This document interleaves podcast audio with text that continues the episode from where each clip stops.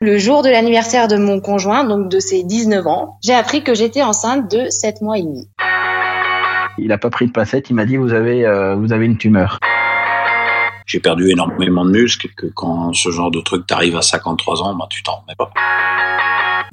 Bienvenue dans Deuxième Vie, le jour où tout a changé, ce podcast qui va vous marquer. Dans ce nouvel épisode, vous allez entendre le courageux témoignage d'Émilie Daudin. Émilie a 33 ans, vous allez l'entendre, c'est une femme très active, mère épanouie, véritable chef d'entreprise, très présente également sur les réseaux sociaux et créatrice du blog The Brunette. Mais depuis quelques semaines, Émilie fait face à son plus grand cauchemar. Le 1er octobre 2020, on lui diagnostique, pour faire simple, un cancer du sein triple négatif. C'est un cancer du sein assez agressif. À partir de ce jour-là, son quotidien va totalement être bouleversé. Pour deuxième vie, elle a accepté de raconter comment on lui a découvert cette maladie, quel est le protocole pour ce cancer si particulier, comment se sent-elle aujourd'hui? Et surtout comment fait-elle face avec deux enfants à charge? Découvrez le témoignage d'Émilie Dodin et retour maintenant sur ce jour qui a changé sa vie.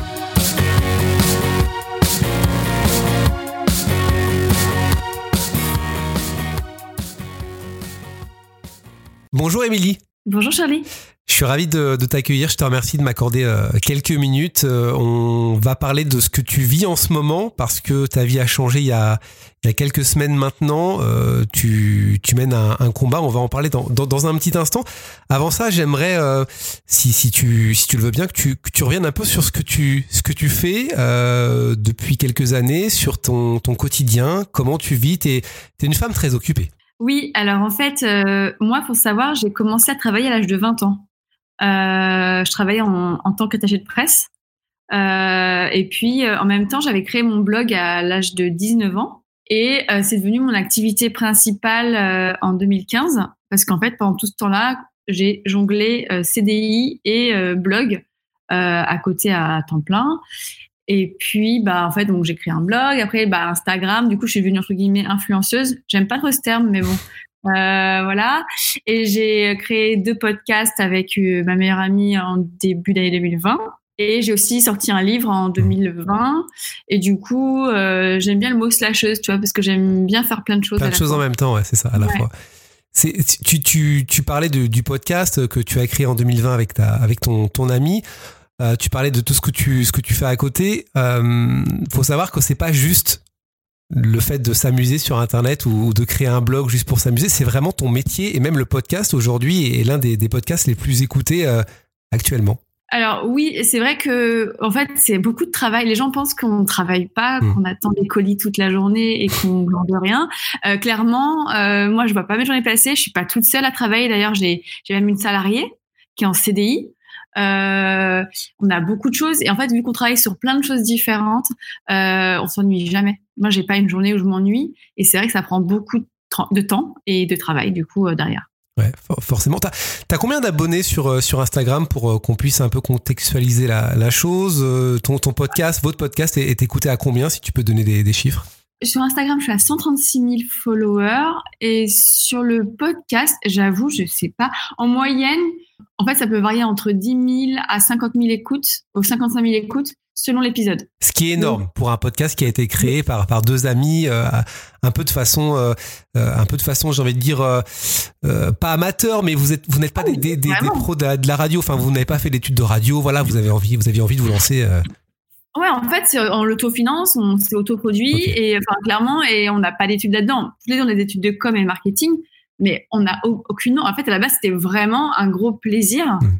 Euh, et tu vois, euh, sur tout notre temps libre de travail, c'est-à-dire que ça prend quand même du temps. Mmh. Et, euh, et, euh, et puis ouais, c'est clair. En fait, c'est un gros travail et sans être connu, sans. Enfin, j'avais quand même la connaissance, enfin, la reconnaissance entre guillemets avec Instagram, mais pas du tout. Euh, euh, je suis pas du tout connue en tant que chroniqueuse ou quoi que ce hmm. soit. Comment t'expliques euh, cette soudaine popularité sur les, sur les réseaux sociaux Je pense à Instagram notamment. Tu as gagné beaucoup d'abonnés en, quelques mois. Comment t'expliques tout ça? Alors déjà, moi, ça fait, fait, ça fait faire 10 ans que j'ai un, compte Instagram. Hein. D'accord. Euh, en 2000, mai 2011, je l'ai créé.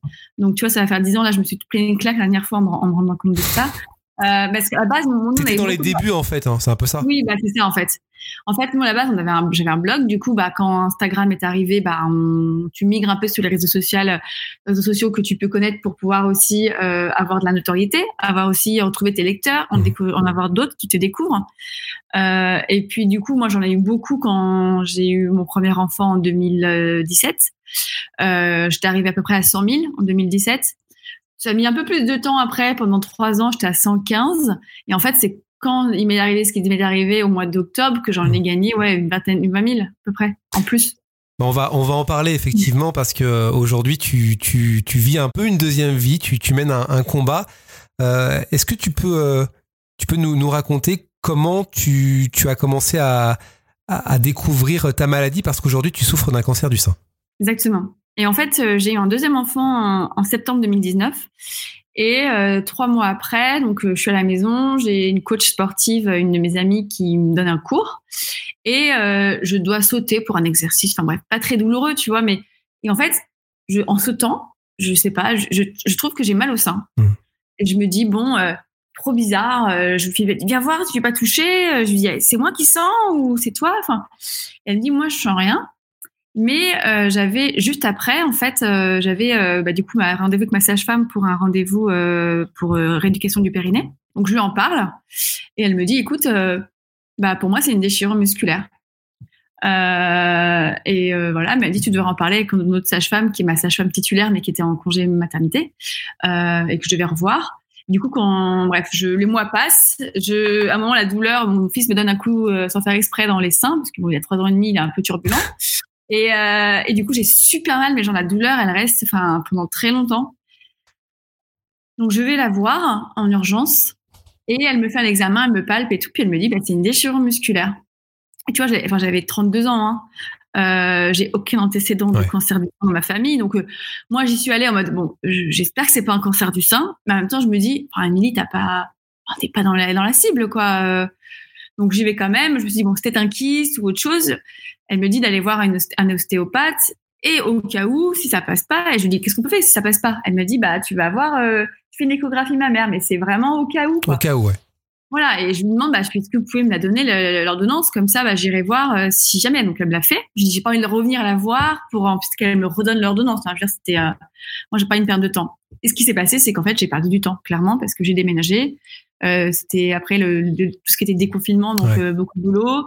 L'été qui passe, donc l'été, je vais voir mon ami qui est ostéopathe. T'as laissé traîner un petit peu? Ouais, parce qu'en fait, j'ai perdu l'ordonnance pendant mon déménagement. Et surtout, moi, j'ai un ostéopathe homme euh, ici et je me voyais pas lui demander de me masser le sein. Enfin, c'était trop bizarre. Ouais.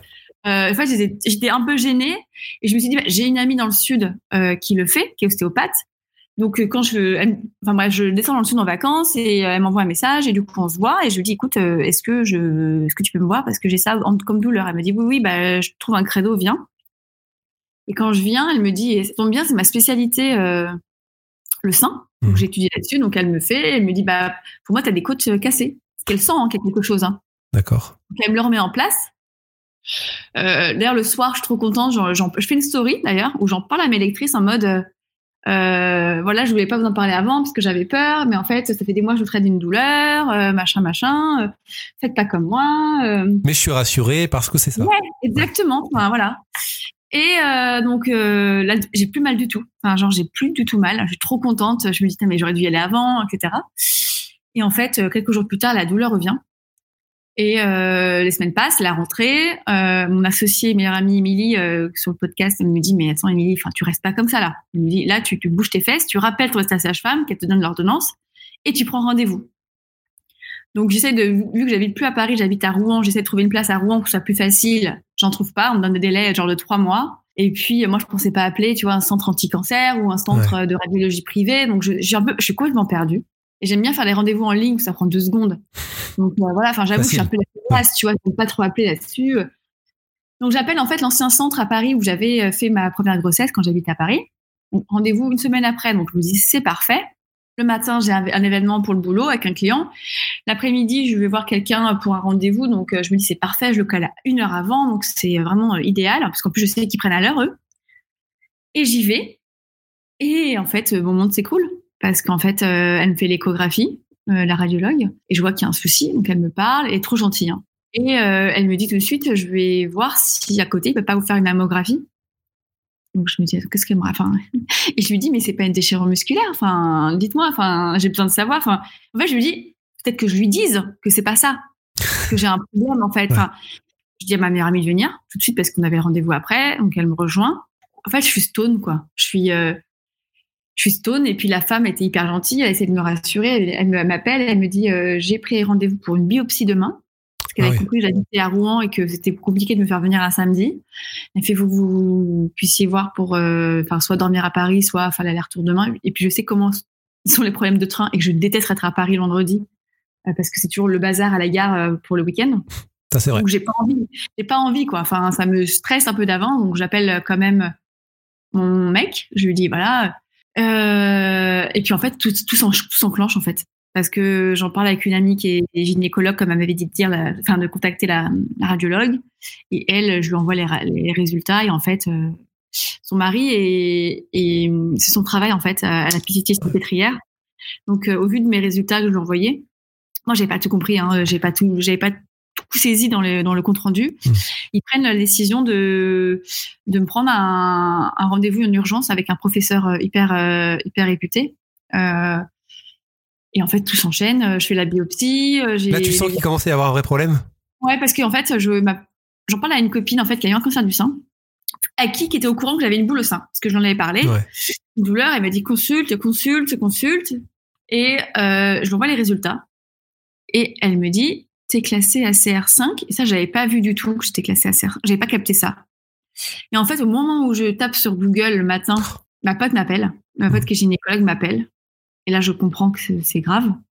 Euh, je me mets à, à pleurer. Enfin, la fait là, je, pense que je vais mourir en fait, tout simplement. Je me dis mais c'est pas possible. Enfin, ça ne peut pas être possible. Et, euh, en fait, tout s'est enchaîné. Pendant la semaine qui a suivi, j'ai passé encore plein d'examens à Paris, beaucoup d'allers-retours. Donc, en plus, j'ai tout caché parce que je pouvais pas dire à mes followers que ce Mm. qui se passait. Euh, c'était, enfin, c'était horrible en plus. Enfin, j'ai beaucoup de problèmes de train, beaucoup de stress, des examens euh, Ça rajoute des- du stress à du stress, ouais, j'ai passé des heures et des heures à la petite salpêtrière pour tous les examens, jusqu'au jour où, en fait, euh, avec mon mec, on, on dort à Paris la veille. Ma, ma, ma petite sœur garde les enfants, s'occupe des enfants. Euh, et en fait, euh, bah, j'apprends que j'ai un cancer du sein triple négatif, qui est l'un des cancers les plus agressifs, parce qu'en fait, j'apprends qu'il n'y a pas un seul cancer, Ouais. mais il y en a quatre. Ça, on ne le sait pas forcément. Non, je sais pas du tout, parce que déjà, on te balance cette phrase qui sert à rien euh, pour dire que le cancer du sein se guérit bien, alors qu'en fait, mais qu'est-ce qu'ils en savent? Tu vrai. vois ce que je veux dire? C'est que c'est ce que disaient beaucoup de médias disent ça, mais en fait, euh, il y a quand même 12 000 femmes par an qui en meurent. Enfin, il y a 60 000 nouveaux cas par an, mais il y en a 12 000 qui meurent. Enfin, il faut quand même se rendre compte que c'est pas une petite maladie. Euh, C'est vrai qu'aujourd'hui, on a l'impression que qu'il suffit de, de faire l'ablation d'un sein et qu'on fait une chimio, et que tout redevient normal. Non, c'est pas Bien vrai, sûr, tu vois, c'est c'est vrai que c'est agréable de faire une chimio, c'est le petit truc cool, tu vois, c'est Ouais. la petite vacances sympa, tu vois. Tu fais une introspection sur toi-même, tu réfléchis ou tu, as, ou tu culpabilises sur où est-ce que tu as merdé dans ta vie, hein, euh, qu'est-ce que t'as pas mangé de bien, C'est etc. ça. ouais. Mais c'est vraiment. Et, et- et C'est vraiment ce que tu as vraiment- fait, toi? C'est vraiment, tu t'es, t'as fait une rétrospective un peu de ta, de vie? Non? Moi, parce que franchement, j'ai pas. Si tu veux, j'ai pas, j'ai pas un mode de vie dépravé entre guillemets dans le sens où où euh, je fume pas, Hmm. mais par contre, ouais, effectivement, je- j'aime bien boire de temps en temps des verres d'alcool, mais je sais pas, je me. Mais comme je- beaucoup de Français, beaucoup de Françaises, Voilà. c'est ça le truc, ouais. Et je mange sainement, j'ai une corpulence mince, je fais du sport. Mm. Euh, en fait, je rentre absolument pas dans les critères du cancer du sein, des dépistages d'il y a 10 ans. Et t'as personne dans ta famille qui a souffert d'un, cancer du sein, tu disais? Personne. Ouais. Ou alors que, ou alors je suis pas au courant que mes arrière-arrière-grand-mères, mais je suis pas au courant. Donc c'était la grosse claque. Et en fait, moi, j'ai pas compris tout de suite la dangerosité de mon cancer. C'est-à-dire que le cancer triple négatif, j'ai fait l'impasse. C'est-à-dire qu'on- c'est quand on t'annonce que tu as un cancer et quand on dit le mot chimio, moi, c'est plus au mot chimiothérapie que j'ai pleuré. Euh, parce que le cancer, entre guillemets, bon, je m'y attendais, je m'étais préparée, parce que j'avais 90% de risque d'en avoir un, Mm. avec la CR5. Euh, donc, il y a quand même 10% de chances que je, puisse- je puisse y échapper, mais bon, malheureusement, c'était pas le cas. Mm. Et quand j'ai compris, parce qu'en fait, ma sœur et ma meilleure amie, du coup, me poussaient à aller voir un deuxième avis à, à Gustave Roussy, à parler d'immunothérapie. Et moi, je t'avoue que j'étais là en mode, mais attends, mais moi, je fais confiance à mon médecin, de quoi vous me parlez?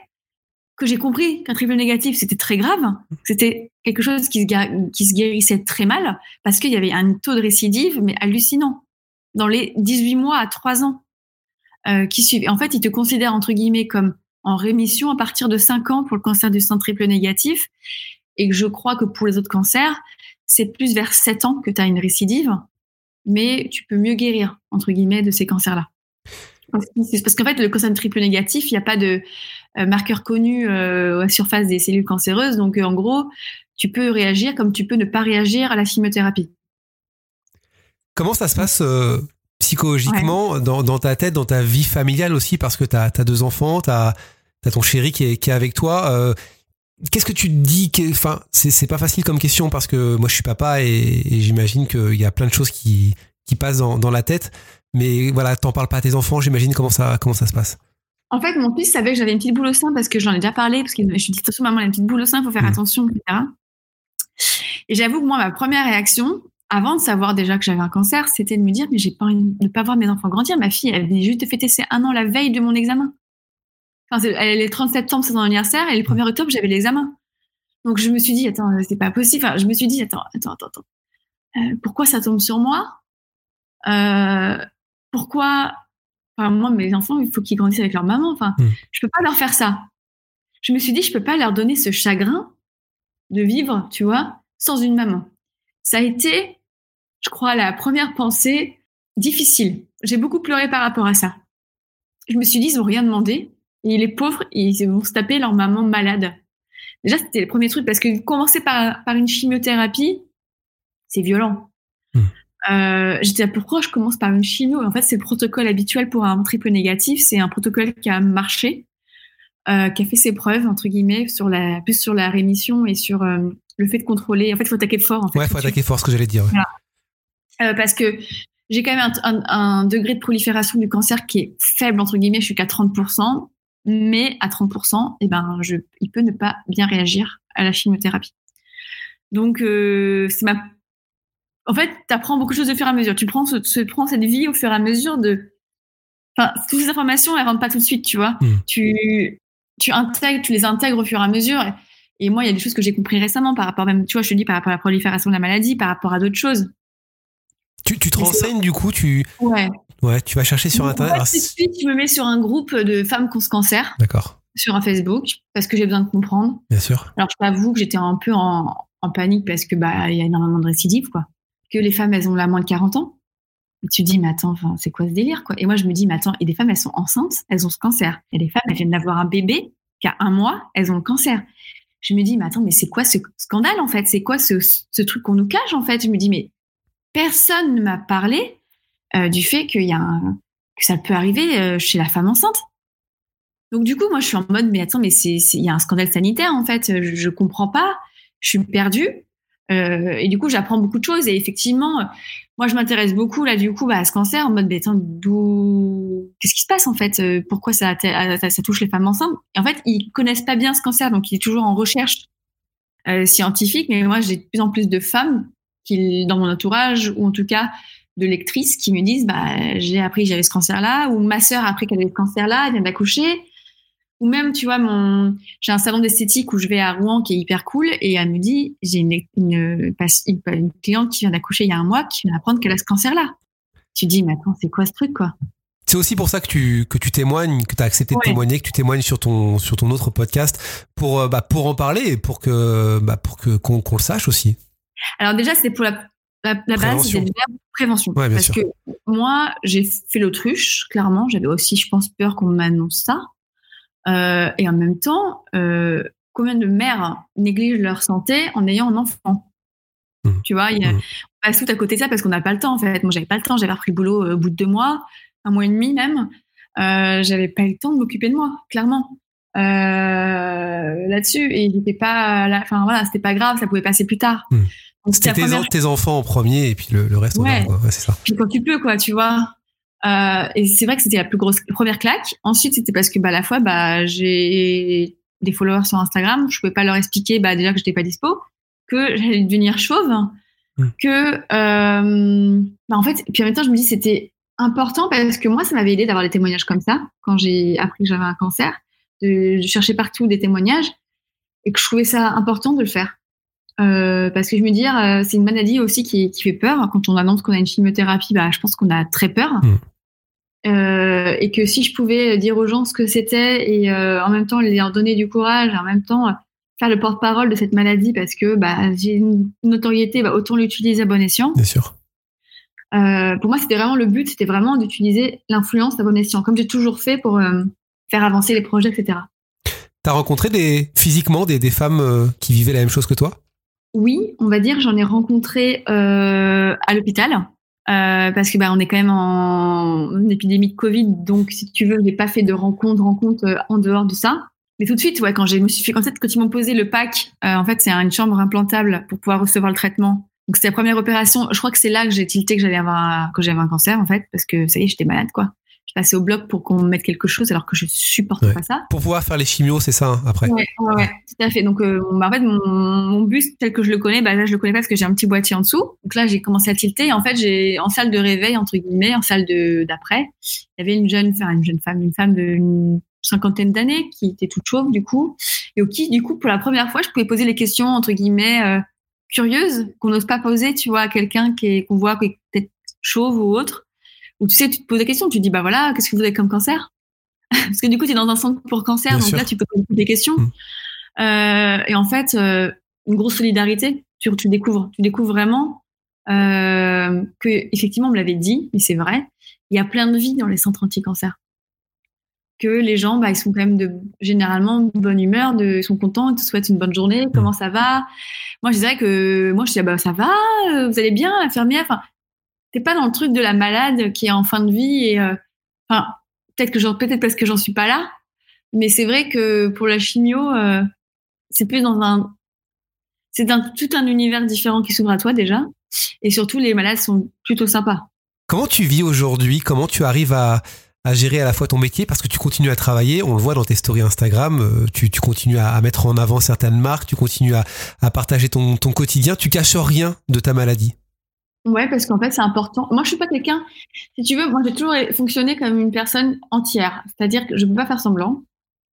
Je peux pas mettre en scène. Je peux pas faire genre, euh, tu vois, m'afficher euh, tous les jours pimpé parce que je suis pas tous les jours pimpé. Donc, Mm. euh, des fois, je m'affiche un crâne rasé, des fois avec ma perruque, des fois avec mon bonnet, enfin, souvent avec mon bonnet, euh, des fois maquillée, pas maquillée. Et je trouve que c'est important de montrer les choses sans tout montrer non plus. Tu vois, je monte pas quand je suis au bout de ma vie dans mon lit.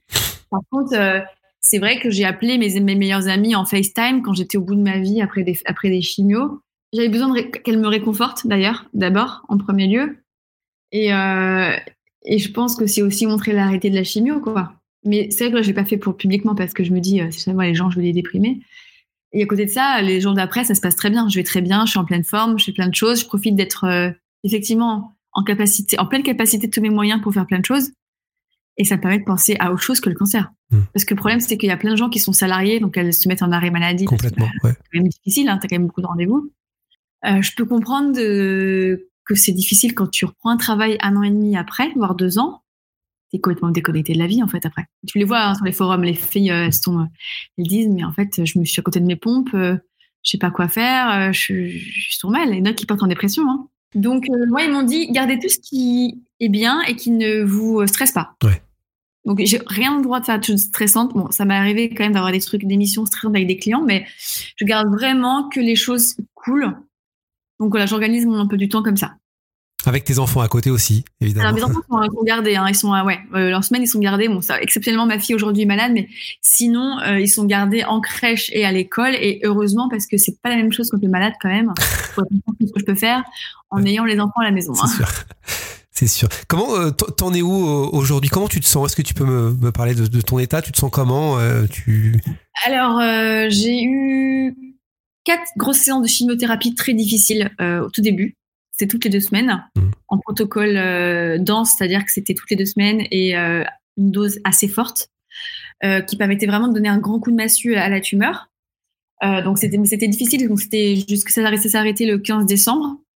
Et après j'ai repris le 29 décembre une chimiothérapie toutes les semaines beaucoup plus douce où là je revis parce que j'avais des nausées pour la précédente, c'était horrible. Franchement, c'était vraiment traumatisé, ça m'a vraiment traumatisé. Euh, tout me dégoûtait, je voulais plus aller à l'hôpital, enfin je voulais plus être soignée vraiment parce que Ouais. ça te t'es passé par cette phase? Ouais. Oui, parce qu'en fait, c'est parce que c'est la le, ce qu'on te donne, en fait, c'est, c'est quand même du poison hein, pour soigner ton corps, pour le laver, mais c'est quand même pas très bon. J'avais quand même des nausées et un dégoût de plein de choses, c'était très difficile. Donc, je n'étais pas bien psychologiquement. Euh, je me suis fait aider et tout par la, l'acupuncture et des médicaments. Heureusement qu'il y a des choses qui aident. Là, ça va beaucoup mieux. Donc, déjà, j'en suis demain à ma troisième séance. Donc, euh, il me restera neuf. Et après, un mois après, je me fais opérer. Donc déjà, je, je, tu veux, dans deux mois, on va dire, je vois le bout de mon, du tunnel de la chimiothérapie. Au mois de mars, c'est ce que tu disais sur tes réseaux sociaux. Ouais, le 16 mars, normalement, sauf si à la fin, en fait, parce qu'en fait, avec cette chimiothérapie-là, tu peux avoir des problèmes de sensibilité au niveau des doigts. Donc, si c'est trop fort, ils arrêtent ou alors ils diminuent. Il se peut généralement que tu vas pas jusqu'au bout des deux dernières euh, séances. Donc, ça veut dire qu'il faudra qu'on avance de deux semaines mon opération. Donc, à début mars. Parce que je me fais opérer du coup un mois après euh, l'arrêt de la chimiothérapie. Donc, normalement, mi-avril. Et après, je crois un mois après, ou je sais pas combien de temps après, j'ai des rayons pour, euh, pour effacer toute trace de la maladie sur le corps. Que te disent les médecins? Tu discutes avec eux, j'imagine. il Où en est ta tumeur? Est-ce qu'elle est diminue? Est-ce que Alors, il y a eu un test. Enfin, mon médecin m'a fait un palpé, hein, touché, comme hmm. il avait fait au tout début, avant de commencer. C'était à diminuer. Mais euh, à la base, tu veux, j'avais six, six, tumeurs dans ça. Donc euh, c'était énorme. Ah la principale, en fait, que je me suis même pas rendu compte, c'est qu'elle avait grossi au cours des mois. Donc euh, mon sein était très dur, etc. Là, c'est beaucoup plus mou. Elle a diminué apparemment. Donc euh, on, va me faire un examen complet, je crois, avant la, hum, la chirurgie pour voir où ça en est. Et en fait, la chirurgie, donc ça va tout enlever malheureusement, s'il reste des, des, des, cellules cancéreuses sur le sein enlevées, euh, j'aurai la, la chimiothérapie orale. Ça m'enchante pas parce que ça veut dire que c'est encore parti pour euh, 6 à 8 cycles de chimio avec euh, des effets secondaires qu'on peut avoir aussi que j'ai pas envie d'avoir. Hmm. Et puis moi j'ai envie de, j'ai envie de au mois de juin de me dire dernière séance de radiothérapie, je reprends ma vie quoi. Euh, le truc, c'est que bah, même si je vais, enfin, entre guillemets, je sais que c'est fini. Enfin, je veux dire, mon insouciance de ma vie, elle est, elle est partie parce que je vais avoir des examens hyper régulièrement. Mm. Que je sais qu'au date anniversaire, ça va être un stress pour moi. Euh, et que voilà, ça va être euh, parti pour au moins cinq années difficiles. C'est aussi la question que j'allais te poser, c'est est-ce que tu vis comme avant? Bien sûr, la réponse est, non forcément, mais est-ce que dans les années qui vont suivre, tu vas vivre comme euh, tu vivais avant ou est-ce qu'il y a des choses que, tu, tu, vas peut-être plus faire, tu vas profiter de la vie, tu vas, tu vas voir les choses différemment?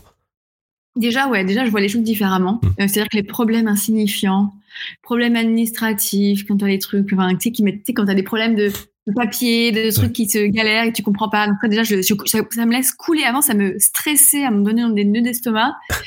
Tout cool. En fait, tu vois, les problèmes, tout ce qui est souci d'argent, tout ce qui est souci de quoi que ce soit, etc ça, je laisse couler parce que je me dis c'est pas le plus important. Le plus important c'est la santé. Euh, je profite beaucoup plus de mes enfants, je trouve, euh, parce que entre guillemets, euh, bah là déjà maintenant je travaille de la maison, j'ai plus mes bureaux à Paris. Je les ai rendus en décembre. c'était prévu depuis longtemps. Hein, ça c'était prévu, c'est pas c'est pas dû au Voilà, entre guillemets, avec la chimio qui arrive, bah, je regrette absolument pas euh, ça. Après, je dirais que oui, en fait, si tu veux, j'ai plein de projets en tête et je me dis je vais les faire à fond je vais aller jusqu'au bout. J'ai envie d'enseigner des livres pour enfants. Euh, j'ai envie de faire euh, écrire aussi un nouveau livre sur le, cancer. J'ai envie de, je vais faire mon podcast aussi sur le cancer. Mmh. Euh, j'ai envie avec mon mari, enfin, on veut faire, on veut faire un tour du monde. et eh ben, on va le faire. Enfin, on voulait le faire depuis longtemps, mais on va essayer de le faire. on va tout essayer, tout ce qu'on veut faire, on va, tout essayer de faire. Voilà, tout ce que j'ai envie de faire. Je veux pas avoir de regrets parce que je me dis si jamais la maladie revient, j'ai pas envie de me dire, eh ben, en fait, t'es passé à côté de ta vie. Et t'as bien raison. D'ailleurs, je te remercie hein, d'avoir euh, d'avoir témoigné. Je te souhaite évidemment tout le meilleur, euh, tout le meilleur du monde. Je te souhaite euh, vraiment de bah, que, que tu te soignes très rapidement. S'il y avait peut-être un, un, mot ou, ou, quelque chose à dire aux femmes qui, qui découvrent ce podcast, qui vont découvrir aussi le, le podcast avec avec ton ton ami, c'est Power, hein, c'est ça le. le ouais, c'est Power, P O W H E R, H E R. Et en fait, je dirais que faut s'écouter, être à l'écoute de son corps et vraiment se faire de se, aller chez les gynécologues ou sages-femmes tous les ans, minimum pour un contrôle de palpé roulé, enfin, entre guillemets, autopalpation euh, des seins, comme j'appelle palpé roulé, mais c'est pas ça du tout. Euh, et, et, surtout, faut être à l'écoute et si la moindre chose qui va pas, on a une petite boule, une petite douleur, pas oublier que le cancer, euh, on dit toujours que le cancer fait pas mal, c'est faux. J'en suis la preuve vivante. Il y a plein de femmes qui ont triple négatif, qui ont eu des douleurs.